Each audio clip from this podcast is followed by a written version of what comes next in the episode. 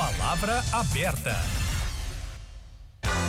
O Senado está discutindo o projeto de lei que obriga a cobertura por parte de planos de saúde de procedimentos médicos, além do chamado rol taxativo, estabelecido pela Agência Nacional de Saúde Suplementar. Em junho, o Superior Tribunal de Justiça decidiu que as operadoras só devem cobrir o que está na lista.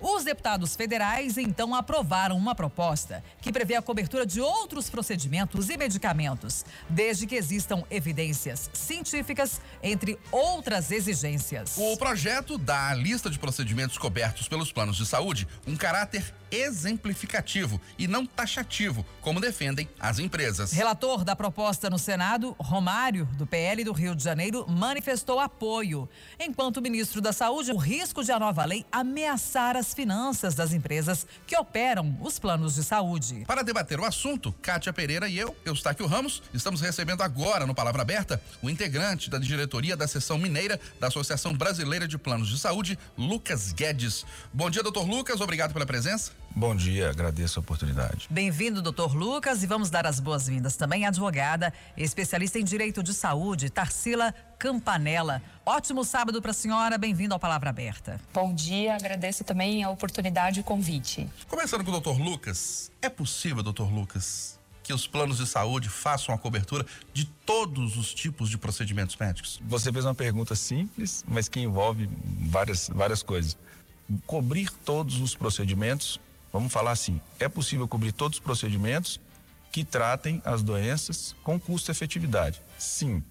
Não é possível cobrir todos os procedimentos que não são baseados numa custo-efetividade. Traduzindo, você tem uma indústria né, farmacêutica, de insumos, de materiais cirúrgicos, de próteses, etc., em que você tem valores, ok? Dentro de, uma mesma categoria de efetividade, você tem valores diferentes. E as, as avaliações de tecnologia de saúde da ANS são comissões é, bastante extensas, fazem estudos é, muito corretos. Elas colocam essa custo-efetividade na ponta do lápis. Então, se você tem é, doenças ou procedimentos em que você tem que cobrir e você tem determinado tratamento que faz o mesmo efeito terapêutico, com o mesmo tipo de risco, né, de efeitos colaterais, etc. E um você é mais caro que o outro porque é uma novidade, o rol ele regula isso. Você não, você vai abrir, é, só que você não não vai utilizar aquele que é o mais caro, que é a novidade. Não quer dizer que esse mais novo não é efetivo, ele também é, tanto quanto. E essa avaliação é que o rol que é chamado de taxativo, que às vezes tem um, um, uma conotação de ser uma coisa não dinâmica, é que é o que significa. Inclusive, esse ano mesmo, a própria ANS modificou a maneira como o rol é avaliado. Então ele não, não é mais a cada dois anos. Então fica congelado dois anos aquilo que, que é o, o, o que o rol coloca. Então esse ano mesmo já entraram 24 novos procedimentos, medicamentos, etc. Então eles, eles agilizaram internamente as avaliações. Então respondendo a sua pergunta, é possível você fazer todo tipo de atendimento? Quando a gente fala todo, eu estou incluindo aqueles que são mais caros com a mesma efetividade, ou pior, mais caros com efetividade menor. Então não é possível cobrir todo. É possível cobrir todo o procedimento que seja custo efetivo dentro de um universo de procedimentos. E não apenas porque o médico indicou. Vamos trazendo então agora a doutora Tarsila Capanella para essa discussão. Doutora, nessa equação aí, o que a gente percebe é que há muitas insatisfações por parte dos usuários. Essa justificativa inicial, essa explicação inicial do, do doutor Lucas Guedes, na avaliação da senhora, é dá uma compreensão para o tema aí, diante das queixas que são apresentadas pelos usuários de plano de saúde? A percepção do usuário é completamente diferente. Isso eu posso falar com muita propriedade. Eu atuo nessa área de direito da saúde como advogada, principalmente de consumidores, há pelo menos 15 anos. E o que nós analisamos, né, o que a gente vê ao longo do tempo, é a insatisfação cada vez maior. Então a gente vê preços de mensalidade exorbitantes, né? Os valores dos planos de saúde em geral, independente se é um seguro saúde, se é uma autogestão, não importa. A gente vê os valores cada vez maiores, né? E as negativas cada vez mais frequentes. Curioso, inclusive, que até procedimentos que estão dentro do rol da ANS costumam ser negados. Né? Não sei se o doutor Lucas Guedes tem conhecimento disso, porque às vezes fica até uma situação assim, ah, entrou no rol, será autorizado. Não é bem assim na prática, né? Eu vou dar um exemplo uh, até interessante, né, de um, de um caso aqui do mês passado, aqui do meu escritório. Recentemente, o rol incluiu aquele procedimento da troca de válvula aórtica, que os cardiologistas denominam como TAV, né, que é um procedimento que não fazia parte do rol. Então, muitos médicos solicitavam esse tipo de, de cirurgia por ser menos invasiva, uma cirurgia muito mais segura né, para o paciente, não precisa é, literalmente abrir o peito, né, não, não é aquela cirurgia de peito aberto. Então, uma cirurgia muito mais rápida, mais efetiva, mais segura e que o paciente ele consegue voltar para casa em poucos dias, né? Não, nem, é, o plano acaba até economizando né, em tempo de UTI, em tempo de internação hospitalar. E aí, quando esse procedimento, por exemplo, ingressou no rol, é, foi um alívio por parte até de, de médicos e, e, de pacientes aí cardiológicos. E o que acontece? Nós ainda temos negativa de é, pacientes que precisam desse tipo de cirurgia pelas entrelinhas do rol, porque o rol ele tem algumas DUTs, né, que são as diretrizes de utilização técnica. E essas diretrizes de utilização, por exemplo, nesse procedimento, ela fala que o paciente tem que ter 75 anos. Então, às vezes, você pega um paciente com menos de 75 anos, com todas as indicações para esse tipo de procedimento, mas o plano de saúde, numa análise muito superficial, porque é uma análise administrativa, ele não é médico, né? O, médico avalia o paciente, então o médico, de repente, vê que aquele paciente ele tem comorbidades, ele tem uma obesidade, ele tem uma diabetes, ele tem outras questões que ele precisa de um procedimento menos invasivo. O plano simplesmente fala assim: olha, está no rol, mas mesmo assim vamos negar. Por quê? Porque não atingiu, por exemplo, a idade limite. Então, esse tipo de situação precisa ser reavaliado. Mas, doutora, se está no rol que é a partir de 75 anos e o plano nega para pessoas com menos de 75 anos, o plano não estaria correto? Você tem que avaliar o ser humano como um organismo vivo, né? Então, o ser humano, ele, às vezes, uma pessoa de 70 anos, ela não tem como, ela é inoperável. Eu já peguei, né? Quando nós ingressamos com uma ação, com uma ordem liminar junto ao Poder Judiciário para uma liberação de um procedimento, vem um relatório médico.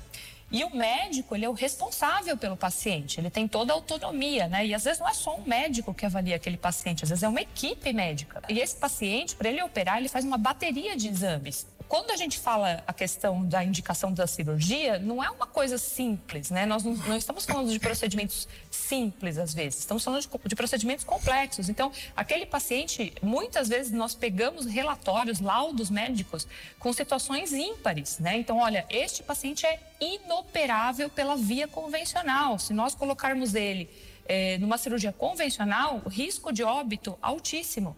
É o direito à vida que deve prevalecer. E esse é o grande contraponto, na minha opinião. A autonomia médica, o médico que avalia o paciente, o médico que está ao lado do paciente, fazendo exames, acompanhando clinicamente aquele paciente, vendo que ele tem riscos, porque às vezes não é só aquela doença, ele tem comorbidades. Então, ele precisa fazer uma avaliação. E às vezes, por conta de dois anos, né? A pessoa tem lá 73 anos. Ah, não pode. Então, é uma régua. Tem que ter uma elasticidade nisso. Doutor Lucas Guedes, é possível por parte dos planos de saúde que esses, esses requisitos, esses pontos sejam mais flexíveis dependendo de cada caso? Sim, vamos lá. Existe médicos dentro dos planos de saúde, uma auditoria médica, né? Então, a avaliação não é só administrativa. Segundo que, sim, é para isso que estão lá para poder conversar. Eu não sei, eu estou falando do caso específico dela. Ou de casos como esse, no geral. É, o sistema jurídico está aí para poder ser utilizado e se discutir. Mas dentro do que é a prática correta, é, primeiro, por que que se tem uma idade? Quem que determinou isso? Não é o plano de saúde. Quem, quem faz as diretrizes de utilização é a ANS, através de discussão pública é, e através de grupos de estudo muito sérios, inclusive disponíveis estudos dentro do site da agência. Por quê? Porque os estudos mostram que, por exemplo, pacientes abaixo de 75 anos têm uma taxa de mortalidade ou não se beneficiam daquela técnica. Não é, não é, não é à toa, não quer dizer que não possa ser redutido. Estou querendo dizer que existe um motivo técnico para que ela colocasse aquela idade. Vou dar um exemplo mais simples. Cirurgia bariátrica, por exemplo. Por que que se tem um índice de massa corpórea, um MC, é, de 35 como limite? Por, por quê? De onde é que saiu isso? Isso é do Conselho Federal de Medicina, baseado no consenso da endocrinologia de, de, de cirurgias metabólicas, que pacientes abaixo dessa idade, você é, tem outras maneiras de resolver, ou seja, são estudos científicos, estatísticos que determinam esses índices, não é a operadora. Estou só dando um exemplo. Não, não sei se é o caso específico que ela citou. Não existe sempre alguém certo ou sempre alguém errado, não é isso. E aí, assim, dentro da boa prática do que deve ser, existe médicos dentro da auditoria justamente para poder conversar. O que eu acho que não é correto é o operador não querer conversar, não querer ouvir. É, a operadora tem o direito de ir lá ver o paciente também, né? Então, assim, é discutível, é, é conversado, existe isso, mas é, essa idade, porque é baseado em, em, artigos científicos, em consensos mundiais, então por que que se utiliza esse, esse, esse, esse, essa idade ou qualquer outro índice das diretrizes de utilização? A agência que coloca.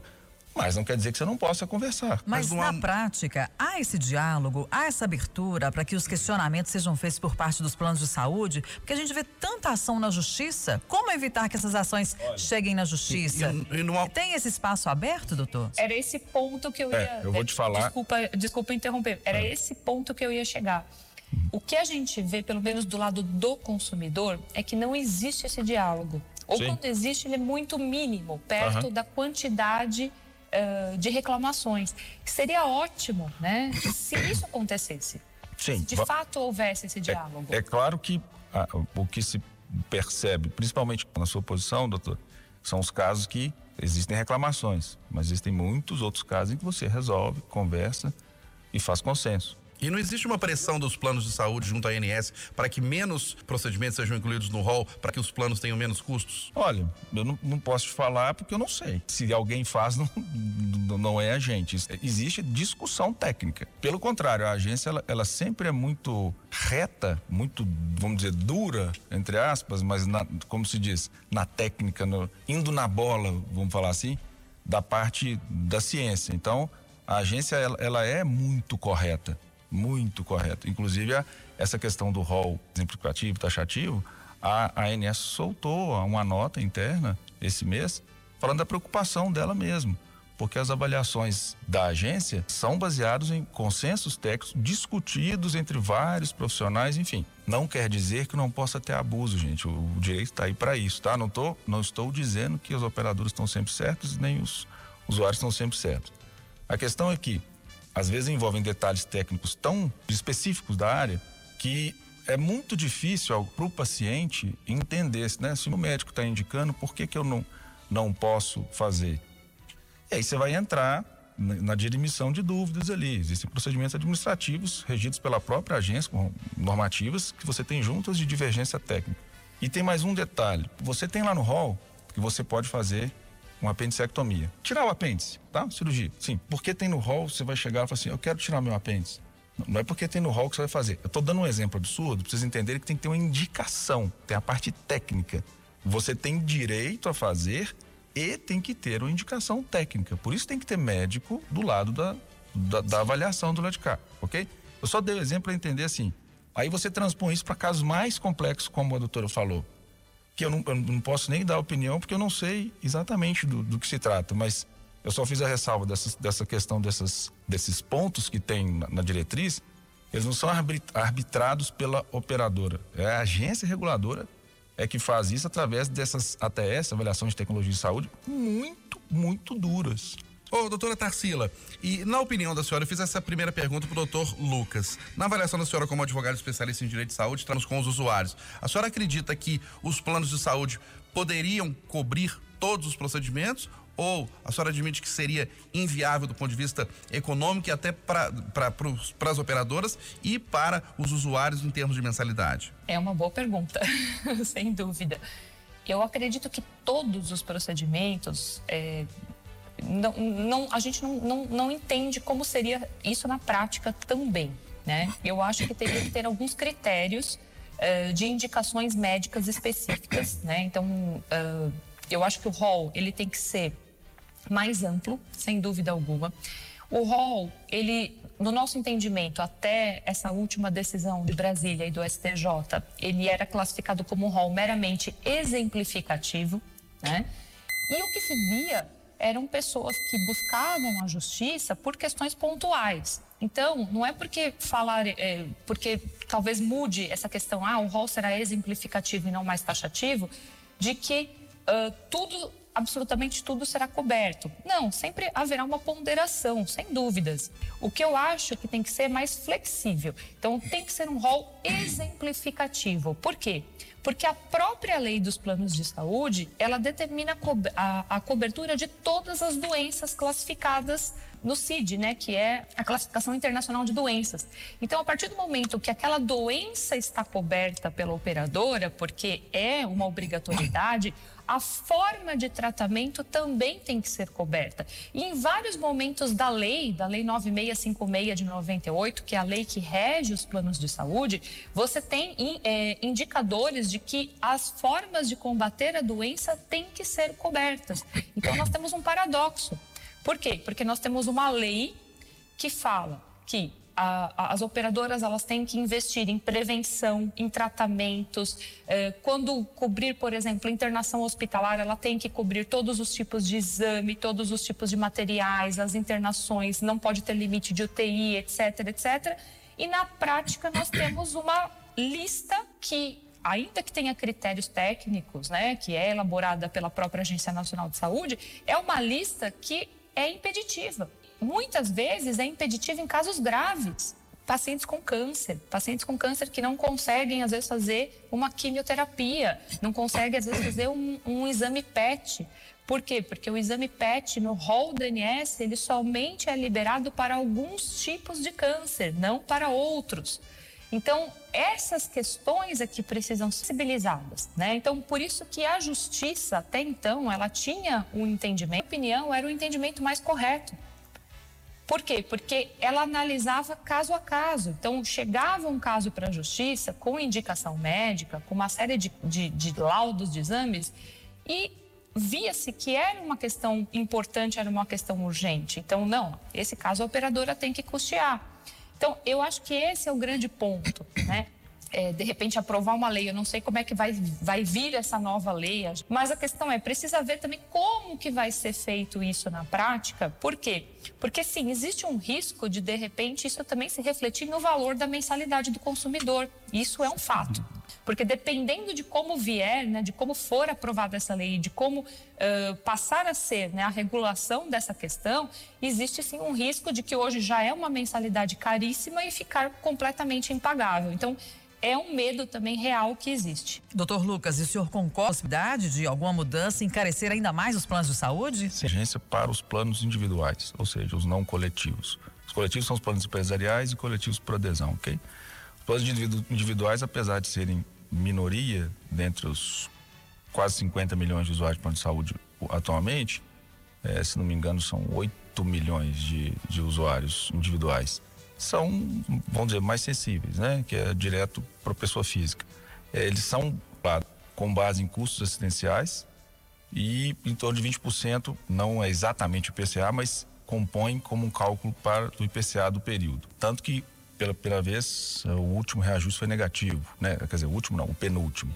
Porque os custos essenciais diminuíram, porque se utilizou menos, teve menos procedimento eletivo por causa da, da, da, da pandemia. Voltando à pergunta, é, se você tem um aumento dos custos assistenciais num sistema que é de mutualismo, o, o plano de saúde ele permite que você pague um valor de mensalidade que relativamente ao, ao que uma, para uma pessoa pode, pode ser um valor alto, mas perto do que ele utiliza não, não corresponde exatamente ao valor. Ele não paga exatamente por aquelas cirurgias, por aquelas internações de forma individual. Então é um sistema mútuo, que ele é repartido. Então, se você tem um aumento do custo assistencial é, pelos insumos, certamente refletirá no, no reajuste. Só para dar um exemplo que parece uma brincadeira, mas dá para a gente visualizar o que que nós estamos, quando eu digo a questão técnica, ok? Vamos dizer que você tem que ir daqui para a rádio, para o centro da cidade. Você pode ir de Ferrari, você pode ir num sedã bom, pode ir no Corolla, pode ir num Cruze, os dois zeros. A Ferrari vai chegar lá, a Ferrari não vai ser ruim para quem vai mas o Corolla também vai chegar lá. Então, a, a questão técnica é discutir isso, nessa parece uma brincadeira, mas faz o raciocínio. Os dois vão me levar até o centro, com conforto, o uso de eu ir até o centro. É, é isso. É, não, mas aí, mas aí, eu, não, não vou deixar você ir no centro. Não, você tem direito a ir no centro. O nosso combinado é esse. Né? O errado é você bloquear e não, não permitir esse deslocamento, entre aspas, que eu estou comparando com o uso do plano. É, é uma brincadeira, mas faz para a gente entender. Eu não estou falando para você ir de bicicleta né? Não estou falando para você ir, sei lá, andando. Eu vou te dar, um combinado é que você vá dentro de um veículo, protegido do tempo, vai chegar no tempo adequado. Então, o sedã vai te atender bem. O senhor é a favor do rol taxativo ou exemplificativo? Olha, como a própria doutora falou, a gente não sabe o que que isso pode levar. Ok? Nós estamos falando de 50 milhões de pessoas que usam plano de saúde. Se você aumentar os custos, e aqui eu como médico posso falar isso, não tem, não tem problema. Existem pessoas que preferem a Ferrari porque ela acha que a Ferrari é melhor mesmo, tá? O, o que indica a Ferrari. E tem aqueles que vão se beneficiar de algum modo, financeiro, sei lá com qual interesse, para indicar a Ferrari. Então, se a palavra rol exemplificativo significa eu permitir, é, sem discussão alguma, você médico, indique o que você preconiza como a preferência do melhor, tecnicamente eu acho que tem que ser a Ferrari, seja lá qual motivo, independente que que ele, qual motivo que ele tem internamente de ele acreditar ou não, ou se tem algum benefício, não interessa. Mas vai encarecer. Então, nesse sentido, eu sou contra o rol exemplificativo. Porém, o rol taxativo, se você entende o rol taxativo como uma coisa que não permite nenhuma discussão, como se diz, da maneira real e não da boca para fora, discutirem situações, então eu sou contra também o rol taxativo. Que é como está no momento, né? Eu não sou contra é. a lei, ok? Essa lei que é, ou, ou a proposta de se flexibilizar ou de se abrir. Só que da maneira como está colocado os itens, que se colocou que você, se não me engano, para procedimento é, é, ser liberado, ou ele tem que ter um órgão regulador de vigilância, se não me engano, que tenha aprovado a medicação. Aprovar a medicação significa, significa medicação ou procedimento significa falar a Ferrari faz mal. Estou voltando aqui de novo para facilitar o raciocínio, tá? A Ferrari faz mal. A Ferrari vai levar a pessoa que está lá. Então está aprovado. Eu não tenho nada contra a Ferrari. É simplesmente isso. Ok? Então é uma coisa. Vamos então, falar do mas, medicamento. Sim, mas não, não querendo é. lhe, interromper, de, mas. De, deixa eu só terminar o raciocínio. Forma, né? de, deixa eu só terminar o raciocínio. Tem um item lá que basta ter essa aprovação. Ou uma avaliação da Comissão de, de Avaliação de Novas Tecnologias em Saúde. Essa é, usando um termo, porreta, que é da, o Conitec. É extremamente. Os estudos são muito rigorosos, assim, muito bem feitos. Eu, particularmente, eu, eu, eu, fico de boca aberta. É muito bacana como é feito. Eles avaliam, avaliam todos as, os benefícios, é, riscos, qual é a quantidade de pessoas que estão se beneficiando daquilo. Pegam artigos e artigos de revisão de do mundo todo, então não é uma coisa tirada da cartola, né? Mas só que eles colocam a avaliação do Conitec no mesmo nível, por exemplo, de uma aprovação de uso. Aprovação de uso não significa que está comparando um medicamento com outro, só fala que aquele não faz mal e ele tem uma utilidade, tá? Então assim, é, é só a maneira como está colocada a lei. Eu não sou contra você fazer a flexibilização se, se isso significa vamos colocar regras para conversar mais. Eu não acho que o taxativo tem que ser: não posso conversar, pronto, acabou. Ninguém está sempre certo, ninguém está sempre errado. E ao mesmo tempo, o conceito do rol exemplificativo como uma abertura para a caneta do médico colocar o que ele acha que é melhor naquele momento, também é você, afinal de contas, ser taxativo. É definir que só o médico está sempre certo. Pois não, doutora Tarsila. Na verdade, vamos lá, né? Então, eu gostaria de só ponderar algumas questões que são importantes. É, doutora, e antes da senhora iniciar, só porque a gente já está caminhando também para o encerramento, tá, do quadro, por favor. Então, assim, o que existe hoje, na verdade, é, até corrigindo né, o doutor Lucas, é, o que, que ficou determinado pelo Superior Tribunal de Justiça, STJ, naquela, naquele julgamento que determinou lá o rol taxativo. Rol taxativo, porém, mitigado.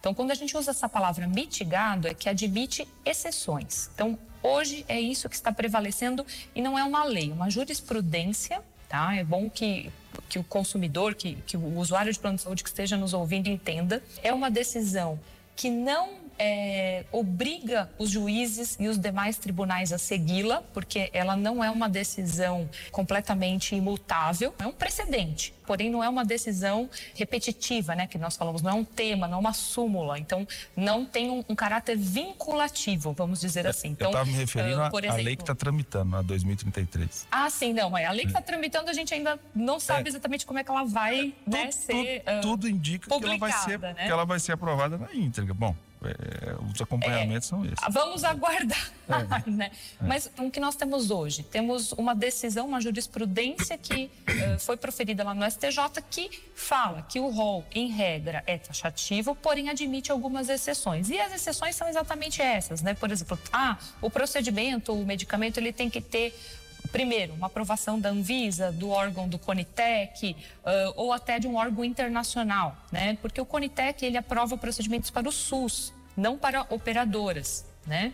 Então, o Conitec é o órgão voltado para a inclusão de procedimentos na, na cobertura do SUS, do Sistema mas, Único de Saúde. Mas que usa critérios né? técnicos, né? Que sim, usa critérios técnicos. Mas uh, o que, que acontece? Tem que ter lá indicações do próprio médico. Né? Então, a decisão que veio de Brasília, ela, ela, ela vem com essa situação. Olha, se não tiver outra opção, se não tiver outra forma de tratar aquele paciente, então sim, admite-se exceções. Uhum. Então, uh, eu, eu creio que isso a essência do rol exemplificativo. O rol exemplificativo é o seguinte: olha, nós existe um rol de procedimentos como sempre foi até então. Esse rol é mínimo, mas ele pode sim te dar mais. Eu acho que essa é a essência do rol exemplificativo. E como é que ele pode sim te dar mais? Quando você tiver uma indicação médica, mas não é simplesmente qualquer. É, o médico falar, ah, tem que ser a Ferrari, né? Usando o seu exemplo, sim. né?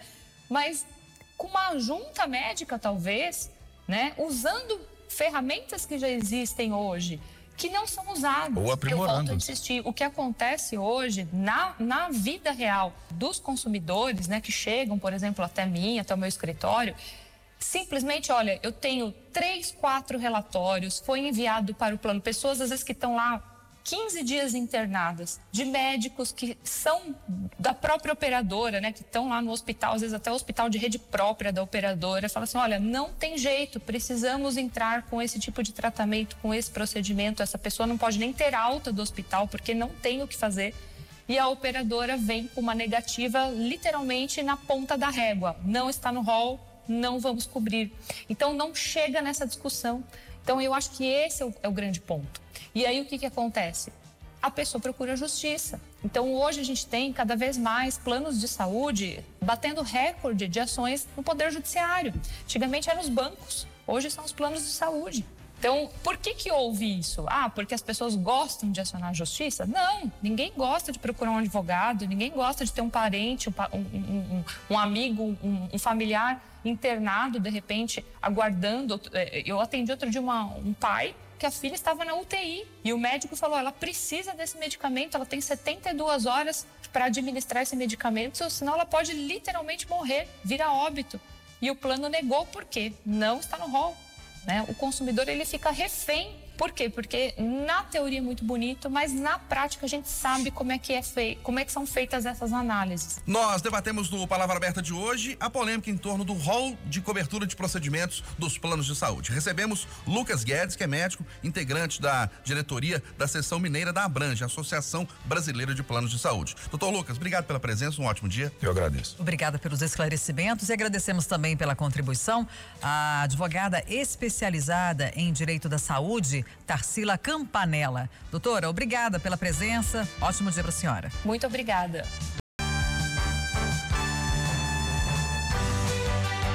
Horas 59 minutos. Chega ao fim o Jornal da Itatiaia deste sábado, 27 de agosto de 2022, com a apresentação de Fernanda Viegas e João Felipe Lolli. Eu volto nos noticiários de hora em hora e a partir de uma da tarde no Itatiaia Agora. Você também volta, Fernanda Viegas. Exatamente, Loli. Hoje tem Rádio Vivo para animar o seu sábado. Divirta-se. Até a qualquer hora. Bom sábado a todos.